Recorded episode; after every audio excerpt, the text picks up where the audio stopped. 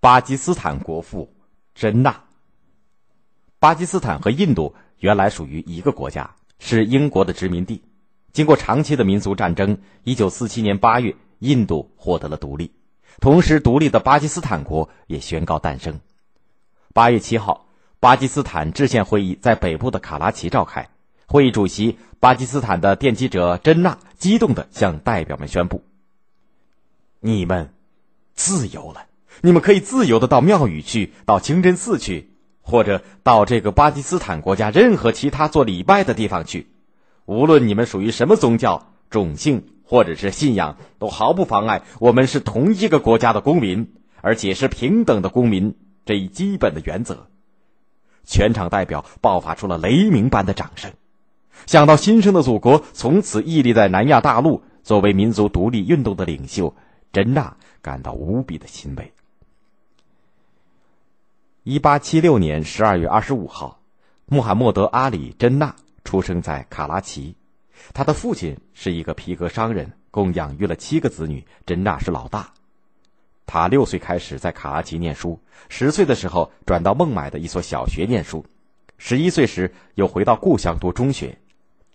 真纳从小聪颖好学，十六岁中学毕业以后。有个非常喜欢他的英国商人说服了珍娜的父亲，把珍娜送到英国伦敦攻读法律。珍娜只用两年的时间就读完了全部的课程，以优异的成绩从伦敦林肯律师学校毕业。一八九六年取得高级律师资格的珍娜回到了卡拉奇，第二年他踌躇满志的前往孟买创办了自己的律师事务所，但是起初的几年。律师事务所的业务开展的并不顺利，这让年轻的珍娜尝到了创业的艰难的滋味。但是珍娜通过不懈的努力，到底在法律界站住了脚。她的反应敏锐，口才雄辩而犀利。有一次，他在法庭上把法官彻底驳倒，恼怒的法官叫嚷道：“珍娜先生，请您记住，您不是在对一个三等的推事讲话。”珍娜毫不客气的回答说。法官先生，请允许我警告您，我也不是一名三等律师。珍娜是从一九零六年开始参加政治活动的，他加入了印度国大党，做了党的主席纳奥罗治的秘书。就是在这一年的年底，全印穆斯林联盟宣告成立。穆盟提出按照宗教信仰划分选区的主张，要求实行立法机关的选举，并在立法机关中给予伊斯兰教徒独立的代表权。为了平息印度人民的反抗，维持殖民统治，英国不得不在一九零九年颁布《印度议会法》，成立立法议会，增加议员的名额。穆盟的要求得到一定程度的满足，还未加入穆盟的真纳被孟买的伊斯兰教徒选为印度中央立委会的议员。由于历史形成的原因，印度的民族与宗教问题错综复杂。伊斯兰教徒主要居住在东孟加拉，印度教则主要住在西孟加拉。他们之间经常爆发大规模的宗教冲突和仇杀。为了达到打击分化的目的，印度总督寇松曾经在1905年颁布分割孟加拉的法律。但是到了1911年年底，新任印度总督哈丁。又废除了这项法律，从而激起伊斯兰教徒的强烈不满，反英斗争此起彼伏。现实的斗争让穆盟的领导人意识到，伊斯兰教徒要同印度教徒联合起来。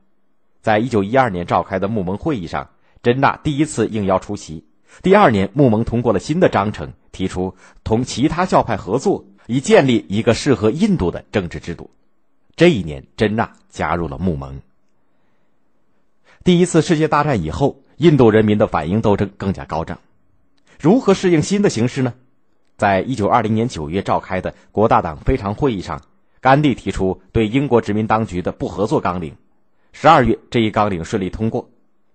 但是真纳不同意不合作纲领，认为这是宣扬无政府主义，于是，在第二年退出了国大党。然而，真纳在伊斯兰教徒当中的威望却日益提高。一九二四年，他被选为穆盟主席。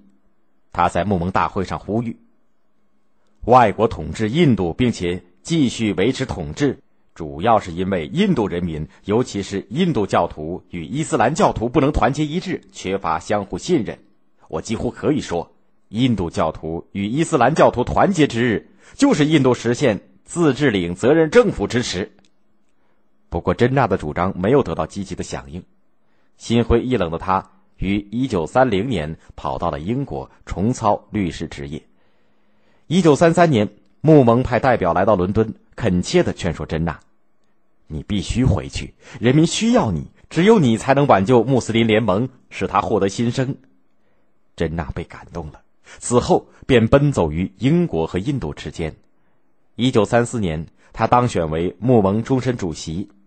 第二年，英国国王在印度人民斗争的压力下，批准了《印度政府法》，印度有十一个省获得了自治权。真纳深受鼓舞，在这一年离开伦敦，回到了印度。不久发生了一件事情，改变了真纳原有的想法。一九三六年到一九三七年，印度举行大选，国大党获得了多数票。该党的领导人拒绝和穆盟合作，坚持由国大党一党组织政权。真纳深切的感受到，在这种形势下，再提伊斯兰教徒和印度教徒的合作已经不切合实际了。伊斯兰教徒对真纳的爱戴却越来越热切，他们呼唤真纳为卡伊德卡阿扎姆，意思是最伟大的领导者。他成为伊斯兰世界当之无愧的领袖。在他的主持下，一九四零年三月，穆蒙在拉合尔。